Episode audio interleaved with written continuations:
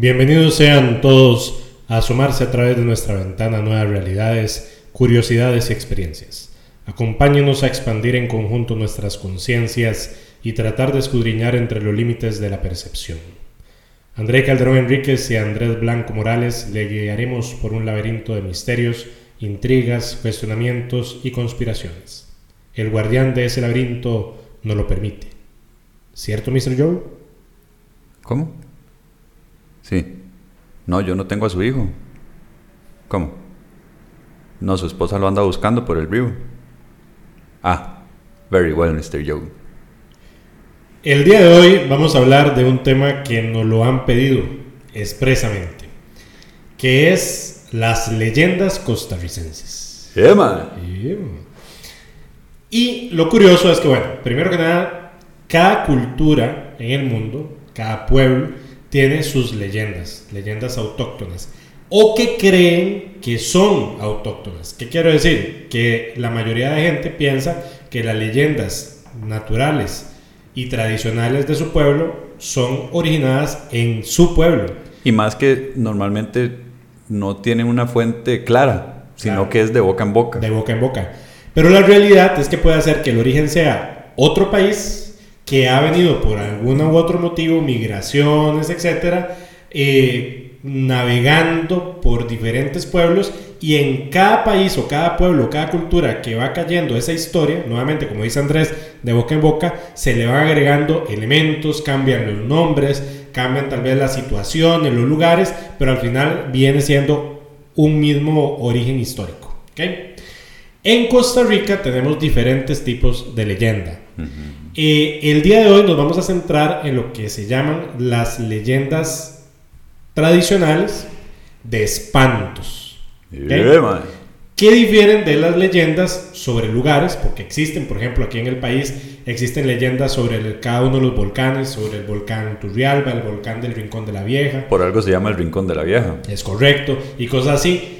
Eso los vamos a dejar para otro capítulo. También hay leyendas más modernas y luego también cada país tiene lo que se denominan leyendas urbanas. En otras palabras, ya no son leyendas tan antiguas, pero que la gente da por hecho. O sea, dice, es que alguien me contó que fulanito, que le pasó al amigo, que alguien vio que...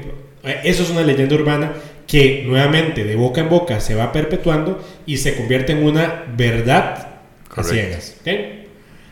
Pero bueno, el día de hoy vamos a centrarnos en lo que son los espantos, de hecho las más tradicionales, y luego veremos que tal vez ustedes hayan escuchado de alguna otra que hablaremos en otros programas. El espanto es el nombre que reciben estas leyendas propiamente aquí en Costa Rica, que es de un origen antiguo, muchas veces con raíces precolombinas, ahorita lo vamos a ver, que esas historias pasaron a los españoles que nos conquistaron, que nos colonizaron. Los españoles le agregan elementos de su propia tradición, hay un sincretismo que se llama, en otras palabras, de lo que son ritos propiamente chamánicos o historias eh, de los pueblos indígenas, se le agregan elementos hasta incluso religiosos, ya cristianos o católicos, y hacen esa combinación, ¿verdad? Sí, sí. Y es curioso porque la leyenda tica, estas propiamente que les vamos a comentar, por lo general siempre traen una moraleja. ¿Por qué? Y esa es la razón de la existencia, más bien. Convencer a la gente de hacer algún cambio en su vida para alejar ese mal. Exacto, no hacer tal cosa porque es castigo de Dios, porque le puede pasar una maldición porque usted hizo, ¿verdad? Bueno, ese es el trasfondo de las leyendas. Así que vamos a ir explorando las más conocidas. Hágale. A ver, ¿Cuál se le parece la siguiente descripción? A ver, se la adivino. Porque han de saber ustedes que este animal se llamaba Lizardo y que fue en su tiempo un hombre muy alegre y parrandero, a quien Dios por maldición que le echaron los tatas condenó a penar así hasta que descuente sus culpas y se gane su perdón con unas largas cadenas. Ah, y ya con las cadenas lo dijo todo. Es el famoso eh, la Llorona, no entiendo. es el Cadejos. El Cadejos, exactamente. Bueno, esta descripción, de hecho, la hace Carlos Luis Fallas en Marco Ramírez. Ah, Curioso, ¿no? Curioso.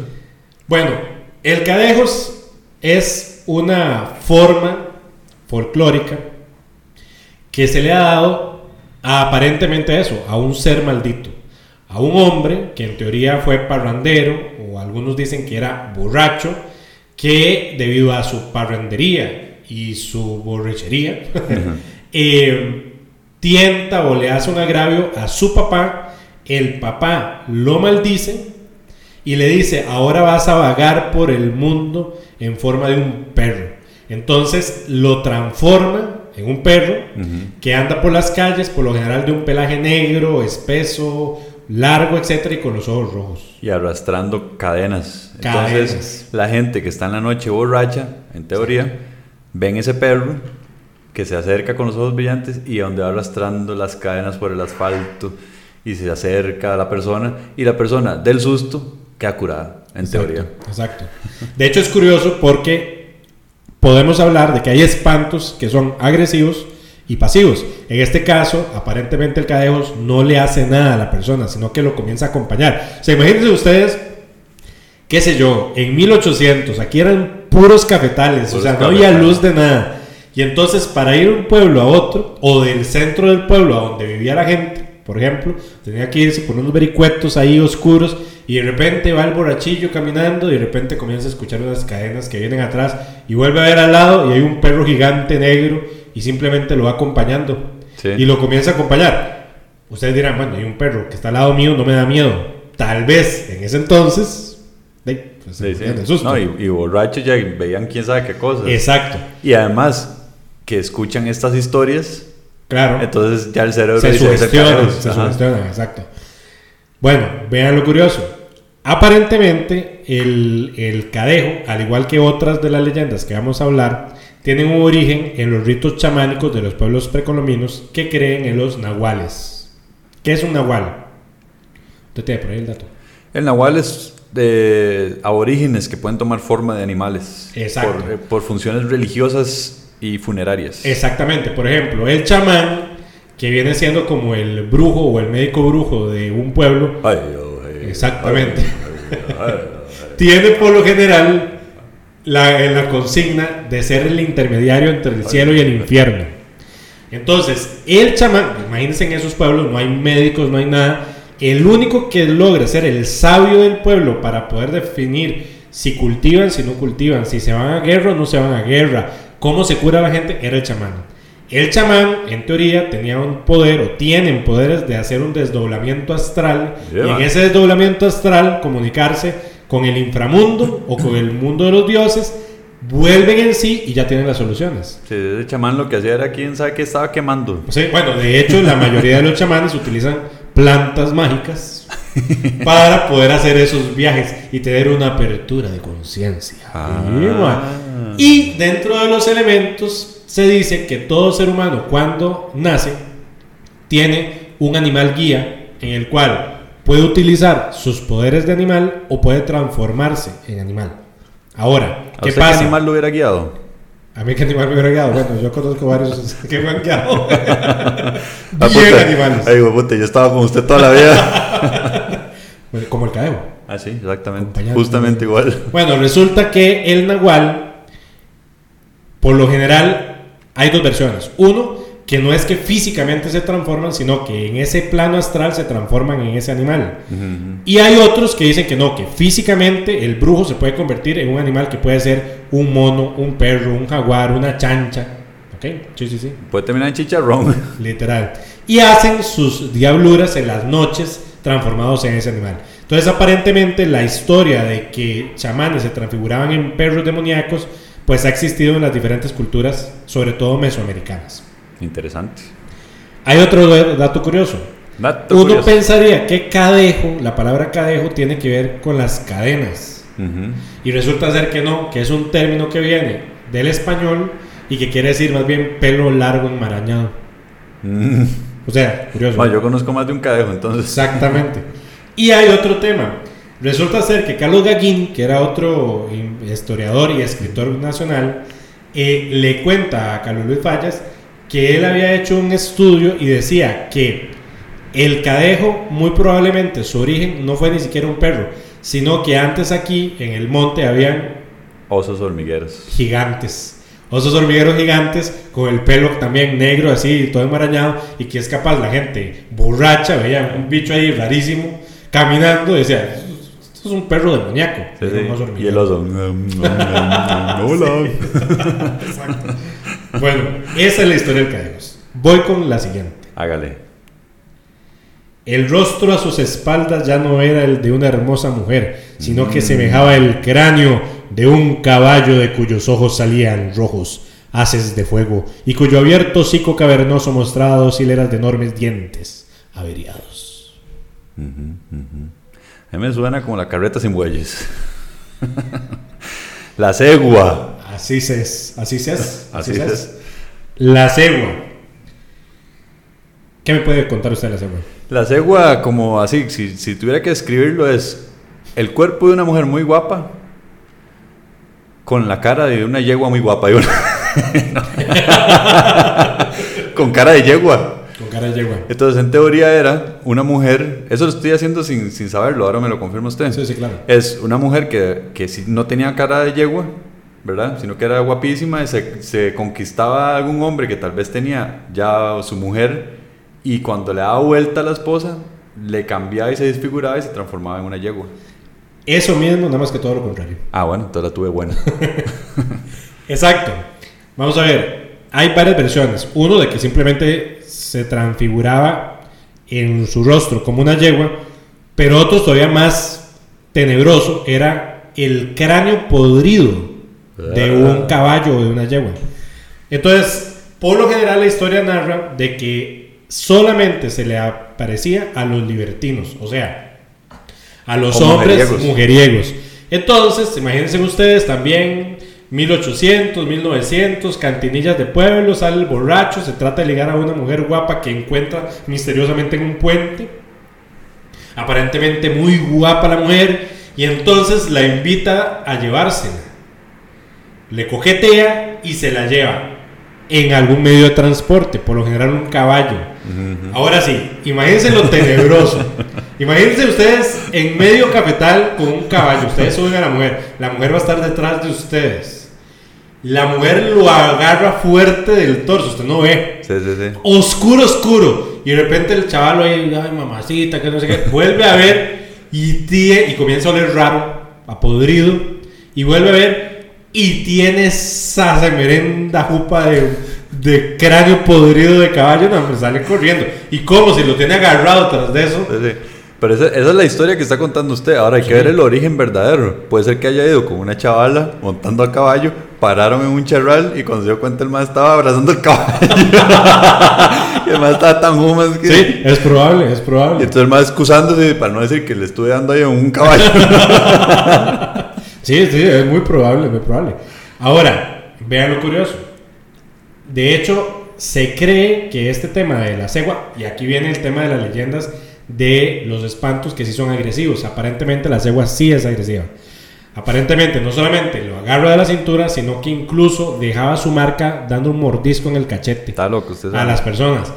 Algunas veces mm, se salía, digamos, el, el caballo por un lado corriendo y encontraban muerto al chavalo con una cara desencajada de espanto en el cafetal. O si usted lograba sobrevivir, a los días usted moría descompuesto por alguna, alguna materia. ¿De a dónde viene el origen de la historia? Aparentemente era una muchacha que era también muy libertina, una de cascos sueltos, podríamos decir, ¿no? Sí. que se enfrenta con su mamá y le pega a la mamá. Ah, y la mamá la maldice. Sea, siempre hay una maldición por parte de alguien, ¿no? Alguien dice una maldición. Y le dice, pues ahora te vas a convertir en yegua. Y se convierte. Entonces, aparentemente, siempre hay una intervención divina. El Dios le cumple la maldición al papá y entonces se convierte en cegua. Aparentemente también hay como un origen precolombino, donde dicen que cegua viene realmente de la palabra siguanaba, que era como la pareja de un ser espectral de, eh, de las culturas mesoamericanas. Y algunos otros dicen que, ah, que muy probablemente venga la leyenda en relación a una diosa náhuatl que se llamaba Siguacuacatl. Ah. Siguacuacatl. ¿Cómo es? Cihuacótetl. Esa es la hermana de Chihuahua. Sí, sí, sí, esa, esa misma, eh, que luego se convirtió en cegua. Oiga usted. O sea, fue degenerándose la palabra. ¿Qué más me tienes que contar respecto? No, de la cegua, nada más que qué miedo, ¿verdad? Nunca te salió. No, nunca me salió la, ye- la, la yegua, La la, yegua, La yegua, la cegua. Siguiente. Desde entonces, acá oye el viajero a la orilla de los ríos cuando en callada noche atraviesa el bosque ayes que cumbrosos, desgarradores y terribles que paralizan la sangre. Esa yo sé quién es. Es la esposa de Mr. Joe. Yeah, La. Llorona. Yeah, man. Cuéntame la llorona, porque a nosotros siempre nos ha llamado mucho la atención la historia de la llorona. Sí, de hecho hemos intentado hacer cosillas con la historia de la. Llorona. Pero simplemente es la historia de una mujer que tuvo, estuvo embarazada de un hijo indeseado y cuando lo parió decidió tirarlo a un río. Y después, arrepentida, lo va a buscar, se suicida, pero el espíritu vive buscando a su hijo eternamente en ¿Y el cómo dice? Devuélvame a Paquito. Ah, no, no es así. No se llamaba Paquito. ¿Cómo dice entonces? Ay, mis hijos. Pues, a ver, no sé por qué dicen ay, mis hijos si se supone que era un hijo. ¿Será que eran varios? Explíqueme. Bueno, le, le cuento. Cuéntame. Esta leyenda sí es sumamente interesante porque hay un sinnúmero de países Que la- que tienen la misma leyenda. Es algo O sea, así como, como la historia de las vírgenes. La Exactamente, que todo el mundo hay virgen, exactamente. Igual. Ustedes van a España, Portugal, todo Sudamérica, toda América, hasta incluso en Estados Unidos, en varios países de Europa hablan de Acaba, acaba de salir una película que se llama La Llorona y es una película estadounidense. Bueno, que hablan de una mujer que ahoga a su hijo o pierde a su hijo, que aparece a la orilla de los ríos y que eh, siempre clamando y bueno, X. ¿Cuál es el tema? Hay diferentes eh, Versiones. versiones.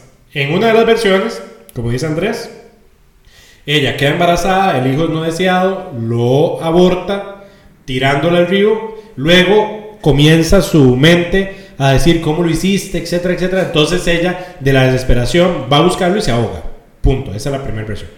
La otra versión es muy curiosa porque es muy parecida a una historia japonesa que luego de hecho se convirtió en una ópera que se llama Madame Butterfly. Ah, sí. En la historia de Madame Butterfly era una geisha que vivía en Japón, una geisha que vivía en Japón, donde llega un coronel o un capitán gringo a las costas de Japón, en los burdeles de Japón, se encuentra con la mujer esta, que era muy eh, jovencita, etcétera, la enamora, se la embaraza y se vuelve a Estados Unidos, diciéndole algún día voy a volver. Entonces ella queda enamorada de por vida, esperando que llegara a su teniente Pinkerton, que así se llamaba, el chavalo.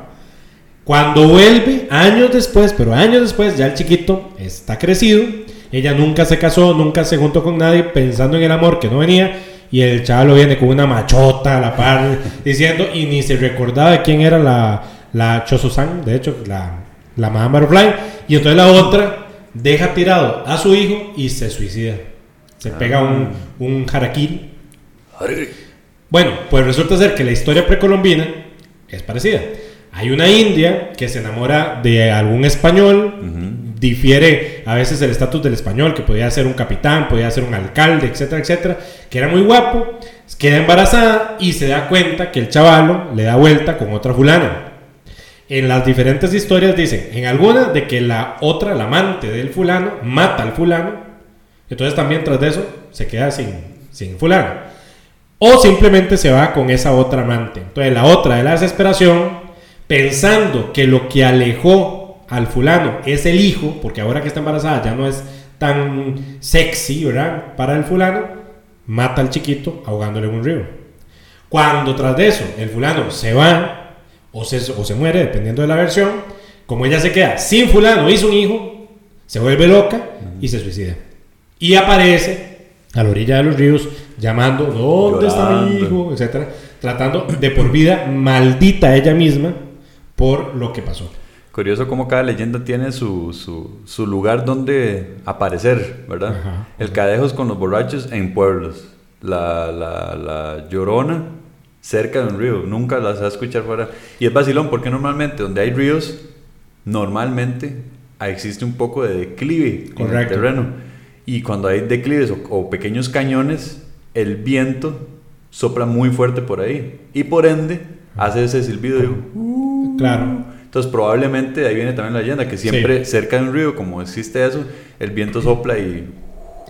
Bueno, aquí hay algo muy interesante. Y es que em,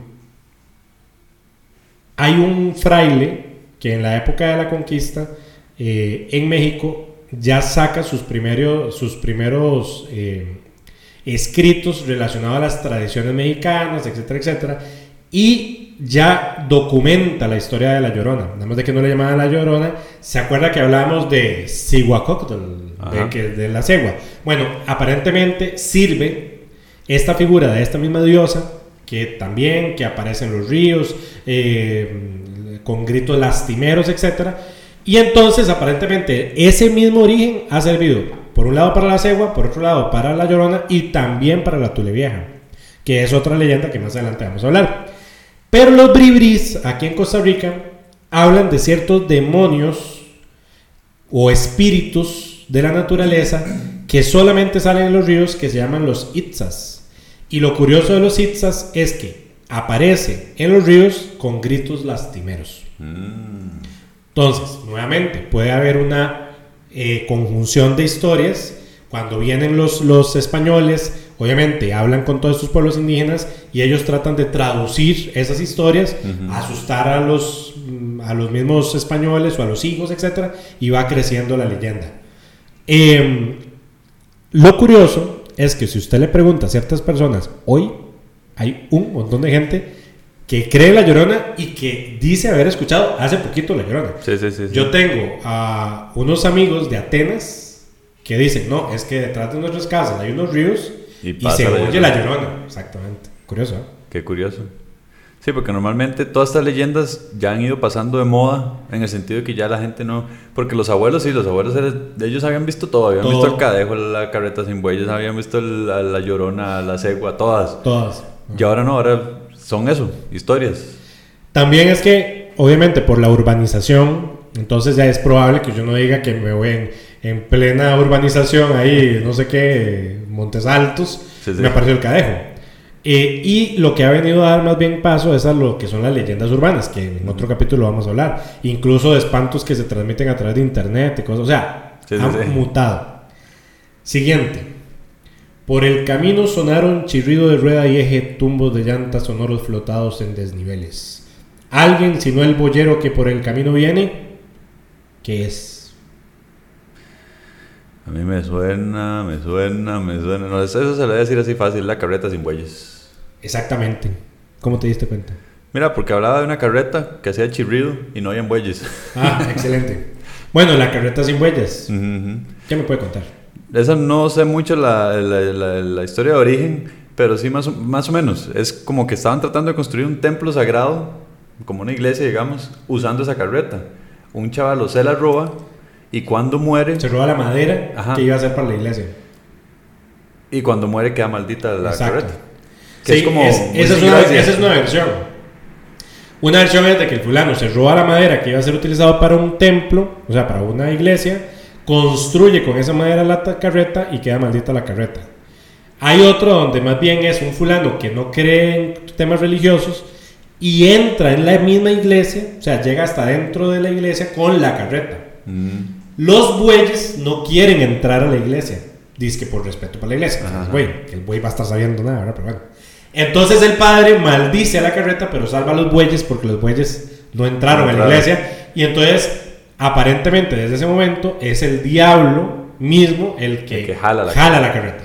En la primera leyenda es un poco más terrorífica. a ver. Porque en la primera leyenda, en esta, en que se roba la, la madera para construir la carreta, maldicen el pueblo y el padre al fulano. El fulano muere. O antes de morir, llega el diablo con la carreta y se lleva el alma del mal, del chavalo, y lo mete en el cajón de la carreta. Entonces, Mm. el alma del que está maldito viaja en el cajón mientras que el diablo es el que lleva la carreta sin los bueyes. ¿Y para dónde va? A la chingada, yo creo. Porque puede ser un- una buena fuente de transporte. sí, sí, es de un combustible método- eterno. Exactamente, ecológicamente Ecológicamente está amigable. Entonces. Es un, es un Uber nuevo.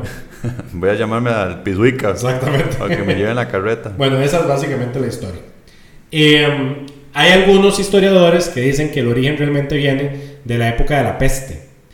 No solamente la peste que hubo aquí en la guerra de los del 1850 y tantos, verdad, de, mm, de Rivas y toda esa zona, donde hay una epidemia de cólera y entonces a los muertos los llevaban en la carreta Mm. sino que dice que probablemente venga incluso de la época de la peste negra en Europa, que los españoles se traen las historias de que igual los muertos los agarraban y los metían en carretones para poder llevarlos a los cementerios o a las fosas comunes.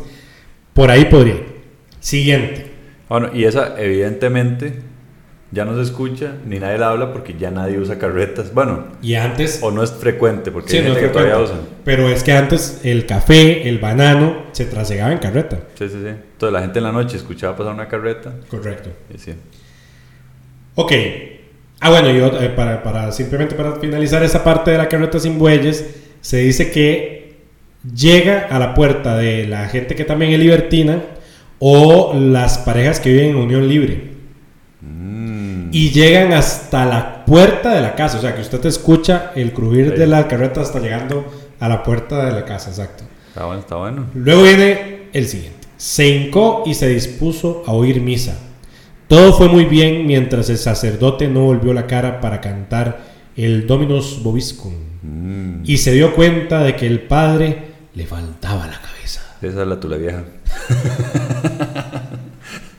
El padre sin cabeza. Exactamente. Eh, man. o the father without head. Mucho.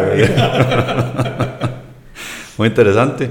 Ese tiene un origen vacilón, el que me sé yo, porque Contame, como contame. todos tienen varios, ¿verdad? Sí, sí, sí. El que más me gusta es el de que tiene un hermano que está casándose. De hecho, el padre lo casa. Pero el maestro está enamorado. El maestro estaba enamorado de la doncella, no. ¿Y? de la- y, y mata al hermano. Y donde mata al hermano, el pueblo castiga al sacerdote y lo decapitan. Y, decapitado quedó eternamente. Bueno, hay otra, otro origen de leyenda que es que más bien el padre lo asaltan y le cortan la cabeza. O sea, como para tratar de, de- de robarse el sagrario, porque bueno, también acordemos de que antes no era como muy fácil encontrar cosas de oro, etcétera, excepto en las iglesias. Entonces la gente se metía a las capillas a robar y aparentemente uno de los padres le cortan la cabeza y quedó, digamos, de ahí por vida. Eh, otra origen de la historia es que más bien es un padre mal portado eh, que se había metido en cuestiones eh, negras, de robo, lo que sea, y entonces igual lo decapitan y queda maldito. Lo curioso es que aquí sí, historias de fantasmas sin cabeza, que pueden ser jinetes sin cabeza, padres sin cabeza, sabaneros sin cabeza, etc. Hay por todo el mundo. O sea, en Europa, en Estados Unidos está el famoso jinete sin cabeza. Ujú. O sea, eh, todo el mundo tiene en su pueblo una historia de alguien que no tiene cabeza y que se aparece y que por ende es sumamente eh, terrorífico el poder tener ese encuentro, sobre todo en la noche. Eh, algunos dicen que existió un tiempo en que el catolicismo era mal visto. Entonces, habían sublevaciones. ¿Cómo va a ser? revolucionarios. y entonces agarraban a los padres, sobre todo en la época de revoluciones, y les cortaban la cabeza o los mataban, y entonces aparecía la historia. La leyenda cuenta de que aquí en Costa Rica propiamente aparece el padre sin cabeza, ¿dónde? En las ruinas de Cartago. Ah, sí, sí, sí. sí, en sí. la iglesia que, Que, se, que nunca vez- se logró construir. Exacto, tiene una leyenda en sí que es que la han construido tres veces y las tres veces se ha derrumbado por temas de que está colocado en una zona eh, Sísmica. sísmica y que, bueno, pero algunos dicen que es el espíritu del Padre sin cabeza y que algunas veces en algún momento determinado del año en luna llena, si usted llega a las ruinas a donde antes estaba el atrio, puede ver la figura del Padre sin cabeza. Eh, Habría que ir a ver si de ver- quién es. A lo Sí, mejor si tiene cabeza, está en Que nos diga algo. Ah, no, porque no tiene culpa. Pero bueno. ok. Que por cierto es la parroquia de Santiago Apóstol. Así se llama. Bueno, curioso. Curioso. Bueno, sigamos. Esta, esta definitivamente usted va a saber quién es. Ya, ya con eso me dijo todo. Es el dueño del monte. Y voy mirando a una mujercilla apenas de vara y tercia de grande, ancha con sombrero de alas caídas y trayendo por delante a la altura del pecho dos bolsas asina como vigigas de manteca, pero tan re grandes que casi le bajaban a la cintura. La Tule Vieja. Sí, man. La Tule Vieja. La Tule Vieja. Hay un origen de la Tule Vieja que también es el que me gusta, que supuestamente era una señora con su sombrero de paja que se llama Tule, ¿verdad? Que era para protegerse. Y ese le hacían bullying. Se burlaban de ella, la trataban re mal, ¿verdad? Las carajillas donde pasaban. Y un día el viento se llevó su sombrero y cayó en un río. La viejilla fue a juntarlo, se cayó y murió. Luego salió el espíritu y fue a castigar a quienes se burlaban de ella. Muy buena historia. Yo no sé si usted se acuerda, pero aquí en, en- en- Costa Rica había, se había hecho un programa que se llamaba Leyendas. Leyenda, sí. Y hacían las recreaciones. Una era como el origen de la leyenda y luego daban el capítulo donde era como la versión moderna de las leyendas. Era la, la segunda parte ya cuando tenía hijos y... y- No, como lo que le pasaba a la gente. Bueno. Y me acuerdo que el capítulo de la Tule Vieja a mí me dio un miedo Es que se suena más real. y sonaba Tule Tule, Tule Tule, aparecía Tule Tule. Era el- en vez del latido. Exactamente, Tule Tule. Bueno, hay varios orígenes y de hecho esta historia es sumamente curiosa porque hasta que se hizo, hicimos la investigación no conocía ese origen más mitológico. Hay varias versiones. Una es esta que dice Andrés, en efecto, eh, y de, a partir de ahí, a la orilla de los ríos, como la Llorona, por Es eso muy que- parecido a La Llorona, Por eso es que hablan de, de los espíritus biribiri, ¿verdad? Mm. Eh, asusta a los niños o la gente que se va a bañar en las pozas y que se escucha tule, tule. También se dice que es que el sombrero ese que utilizan le llaman tule, Ajá. ¿verdad?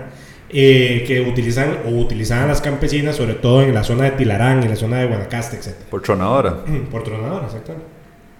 Pero hay otra todavía más llamativa. Resulta ser de que es una viejilla fea, ¿ok? Que se enamora de, eh, nuevamente, de un español o lo que sea. Tiene, ¿cómo se llama? Eh, al bebé, pero pierde el hijo. Y queda con sus pechos lactantes, o sea, así turgidos, grandotes, porque tras de eso aparentemente hay una versión de la de Tulevia donde aparece, se le aparece a la gente con las teresas al viento, gigantes, Chorreando chorreando leche. Sí, sí, sí.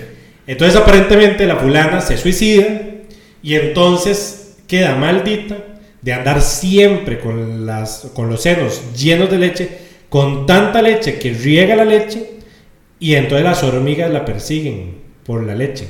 ¿ya? Sí, ma, eso está bueno. Ojo. Y entonces hay una versión donde la fulana esta, antes de aparecerse fea, con el sombrero, ¿verdad? Aparece muy guapa, con las teresas al viento. Entonces llega un fulano, se le encuentra ahí en los vericuetos del camino del Señor, va y dice, ay, pero ¿qué es esto tan suculento? La comienza a manosear y cuando le va a agarrar los senos, lo que no sabe es que dentro de los senos está un nido de hormigas. Eh, ¡Y, madre! Y entonces las hormigas le duermen la mano por los piquetes y ahí es donde aparece la vieja ya fea. Sí, se deforma. ahí. Y bueno, es buena la historia. Está buena, esa está buena. Pero hay otra versión que es la más interesante, que dicen que la tule vieja no solamente tiene los, los senos, eso, con la leche regándose, sino que tiene pies, bueno, patas Sí, de ave y como alas pequeñas. Mm. Entonces, no. De hecho, lo que la gente dice que es que, miada. Ah, o sea, andaba- o sea, algunos sí.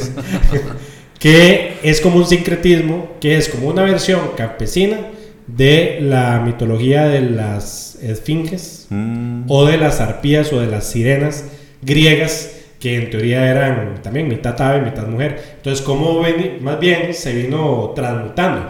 Ahí más bien pudo pasar la inversa. En vez de que fuera el indígena el que contara la historia de los españoles, pudo haber sido un mito griego traído por los españoles, contado a los indígenas y se hayan cruzado las dos historias y surgió la Tule Vieja.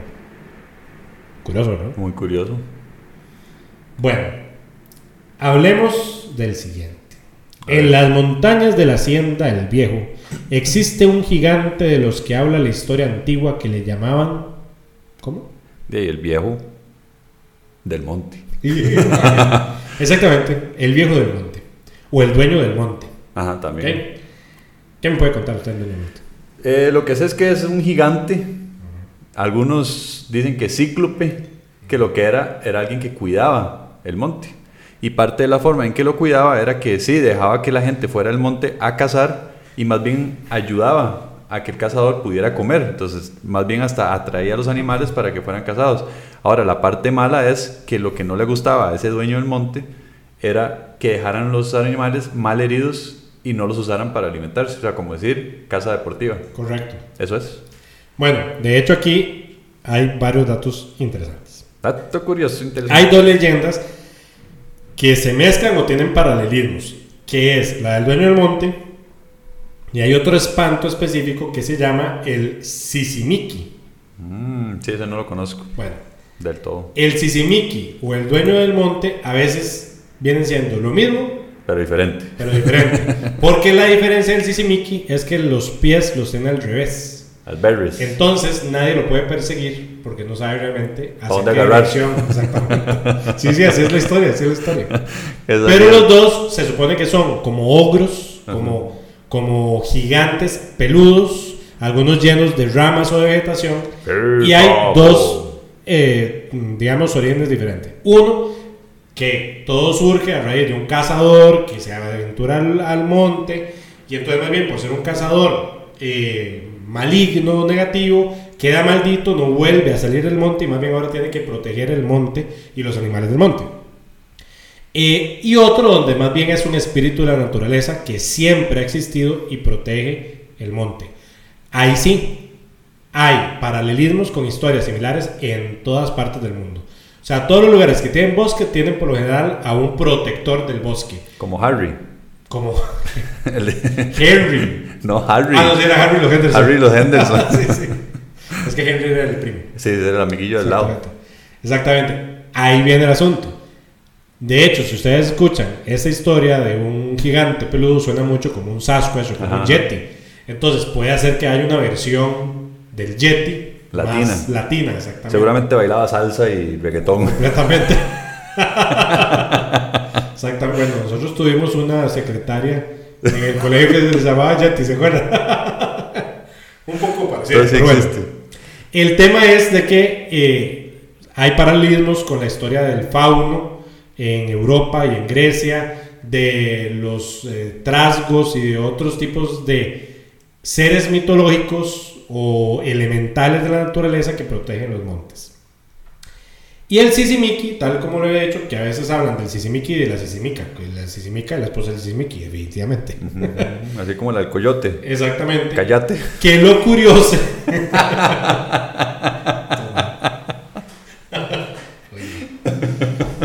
Adelante, adelante. Era, era Sí, sí, que el Sisimiki, como les decía, es muy parecido al dueño del monte, nada más de que tiene los pies al revés. Pero lo diferente también es que cuando aparece el Sisimiki, lo que se escucha de primero son unos rugidos y un, un estruendo como si fuera un huracán el que viene con ese rugido. Y aquí viene un dato anecdótico. Ah, es anecdótico. Resulta ser de que, bueno, yo trabajo en un bufete de abogados como asesor en comercio internacional. Y tengo a un colega, abogado, eh, que a su vez es espeleólogo. O sea, hace espeleología eh, junto, de hecho, con la Asociación de Espeleólogos de aquí del país, que son los que van a, cavernas a hacer eh, rapel, a investigar las cavernas. De hecho, han descubierto un montón de cavernas eh, aquí en el país, etc. Y en el grupo hay biólogos, hay, bueno, de todo. Y un día me cuenta la anécdota, dice, yo no creo en nada de estas cosas raras. Lo que pasa es de que uno a veces se encuentra con cosas que no puede darle la explicación y por lo menos queda con una incógnita. Ujú, ujú. Y dice que se, me- se adentran en la zona sur a buscar una... O sea, se encuentra con un UPART. Exactamente. Que hacemos referencia al programa anterior para que lo vayan a buscar también, que es muy interesante. Muy interesante. Se adentra en la zona sur y dice que ya cuando venían saliendo de la exploración llegan a un río. Nuevamente, el río como fuente, digamos, ahí de... Llegan al río y estaban todos bañándose, unos orinando, excepto porque ya se iban de la expedición. Y dice que en ese momento escucharon precisamente como si venía un tornado y dice un rugido que los dos biólogos que estaban presentes a hoy no tienen idea ¿De de qué animal o qué cosa podría haber sido. Pero dice que de repente comienzan a escuchar que se viene aproximando, aproximando y que va para donde ellos. Que dice que todo el mundo salió corriendo. Dice, todos somos de profesión, o sea, no, es más, la mayoría son incluso agnósticos, o sea, ni siquiera que sean religiosos, nada. Dice, no tenemos, tenemos ni la menor idea qué pudo haber sido. Y que ahí la anécdota, ¿no? Ujú. Que puede hacer que ese tipo de ruidos son los que den pie a este tipo de leyendas. A lo mejor fue el Sisimiki. Correcto. Pudo haber sido Sisimic o Yeti que andaba de paseo por allá. También. Un picnic. Andaba de visita. Bien. Y para finalizar, ah bueno, casi para finalizar, tenemos esta otra. Y donde le puso la mano en la espalda sintió que aquello era cosa del otro mundo y se le grifó el pellejo y más cuando oyó el aullido que pegó al caer entre el agua. El mico malo. El mico malo. El El, mico- mico malo. ¿Qué me puedes contar? Lo que yo sé es que el mico malo es prácticamente un cadejos. Es correcto. Pero en el bosque y es un chango. Exactamente. Es como un combo. Prácticamente, sí es un... Es exactamente eso. De hecho, volvemos a la historia del Nahual. Costa Rica tiene dos versiones del micomalo. Uno es el micomalo como tal y otra es la mona, que es la misma cosa, o sea, es el micomalo. Ajá. Eh, de hecho, si uno va a la zona sur y se va a Guanacaste, todo el mundo le habla de la mona y cree que existe la mona. Es más, por ejemplo, se dice que en Liberia, en las calles, así, de puro centro de la ciudad, anda la mona. Entonces, ¿qué hablan? De que son brujas que logran transformarse en mono y en las noches salen a hacer sus brujerías Ajá. transfigura- transfigurados en monos. Algunos dicen que la bruja se quita su pellejo, su cuerpo, lo deja en un, en un tronco y se transfigura en mona. Que para usted poder capturar a una bruja de esta, lo que tiene que hacer es conseguir dónde está el tronco con los pellejos de la bruja y echarle sal. Entonces la bruja luego cuando trate de volver a entrar al cuerpo no va a poder. Eso es la, la leyenda, ¿no? Obviamente. Y otros dicen que las monas se tiran a los techos de la casa, se oyen ruidos, etcétera, etcétera, y que andan haciendo ahí sus, sus diabluras. Muy interesante. Y para finalizar, algo que sé que le va a gustar a Andrés. A ver. Usted ha escuchado del Cuijin. No con ese nombre. ¿Cómo lo ha escuchado? Yo lo he escuchado como el pisuica o candanga. Candanga. el Cuijin es el diablo. El mismísimo pisuica. Que la gente le dice el pisuica o el chamuco. Ajá. Y que es lo mismo que candanga, eh, que el término candanga es más afrocaribeño, o sea, más Sí. bien son los, los negros que viajan de África a las islas que se traen el- esa denominación de candanga. Pero básicamente es el diablo, que junto con la pelona, que es la muerte, son dos figuras emblemáticas y que de hecho lo utilizan acá en las fiestas y en los, las procesiones de máscaras que se llaman mascaradas, que Las es mascaradas, algo muy tradicional a nivel nacional. ¿verdad? ¿Qué más me tenés que decir del chamuco O del mandinga, dice usted. o de mandinga? Sí, sí, ¿no? Que es el diablo. Solo, solo hay, hay un caso específico, nada más, como que un mae en Grecia supuestamente le pidió una vez, engañó al demonio para que construyera un puente. Que se llama el Puente Piedra. Ajá, Y de hecho así se- ahí está el puente y se llama Puente Piedra. ajá, pero no lo construyó el diablo. No, no lo Lo construyó. el pisuica. Sí, sí. Algunos dicen que también fue un arquitecto. Puede ser, puede ser, pero no lo veo muy factible. Y, eh, y solamente para finalizar, como dato curioso, pisuicas viene de una palabra huetar que precisamente significa diablo o bruja. Muy Entonces, para entender también la, el origen. Y pues bueno, creo que fue suficiente por el día de hoy para hablar de leyendas. Ah, bueno, hace sí. falta uno muy importante. ¿Cuál, cuál, cuál, cuál? Dos. ¿Cuál, cuál, cuál, cuál? Primero uno, con el que vacilan allá en la tierra de Escazú, Ajá. donde dicen que hay un, un ser que cuando se acerca a usted se hace grande. Y cuando se aleja, se hace pequeño. Entonces, bueno, le va a sonar vacilón, pero de verdad lo, lo dicen, nada más para que le quede ahí. Obviamente es una broma, pero así lo, así lo vacilan allá. Y otra cosa, existe la leyenda de un joven, De un hobbit. de un joven, Ah, bueno, joven. un joven sí, porque también es chiquitillo, que nació con la misión de cazar todas las leyendas de estas que hemos hablado. Y a la fecha dice que anda por los pueblos de Escazú buscando cada una de estas leyendas para cazarlas. Yeah, Eh. A lo mejor ya las capturó y por eso no salen. Puede ser que sí. Eh, Puede ser que era el cazador de leyendas. Cazador de leyendas. Bueno, sumamente interesante. Los invitamos a nuestro próximo programa. Más adelante tendremos un capítulo específicamente para hablar de las leyendas urbanas y leyendas un poco más modernas o de lugares en relación a Costa Rica. Eh, acuérdense en seguirnos en redes sociales, en escucharnos por Spotify, por eh, Google Podcast, también por Pandora. Pandora. ¿Por cuál otro? Eh, por Apple, por Apple Podcast. Y nos pueden buscar en redes sociales como Candanga Studios en Twitter y en Facebook. fm.candanga en Instagram o visitar la página web www.candanga.fm. Acuérdense de nuestras tres máximas. Primero, que no hay que creer ni dejar de creer. Segundo, a como es arriba, es abajo. Y tercero, siempre debemos estar alertas ya que lo increíble puede sorprendernos en cualquier momento. ¿Cierto, Mr. Joe? Mr. Joe, ¿dónde está su cabeza? Ah, very well, Mr. Joe.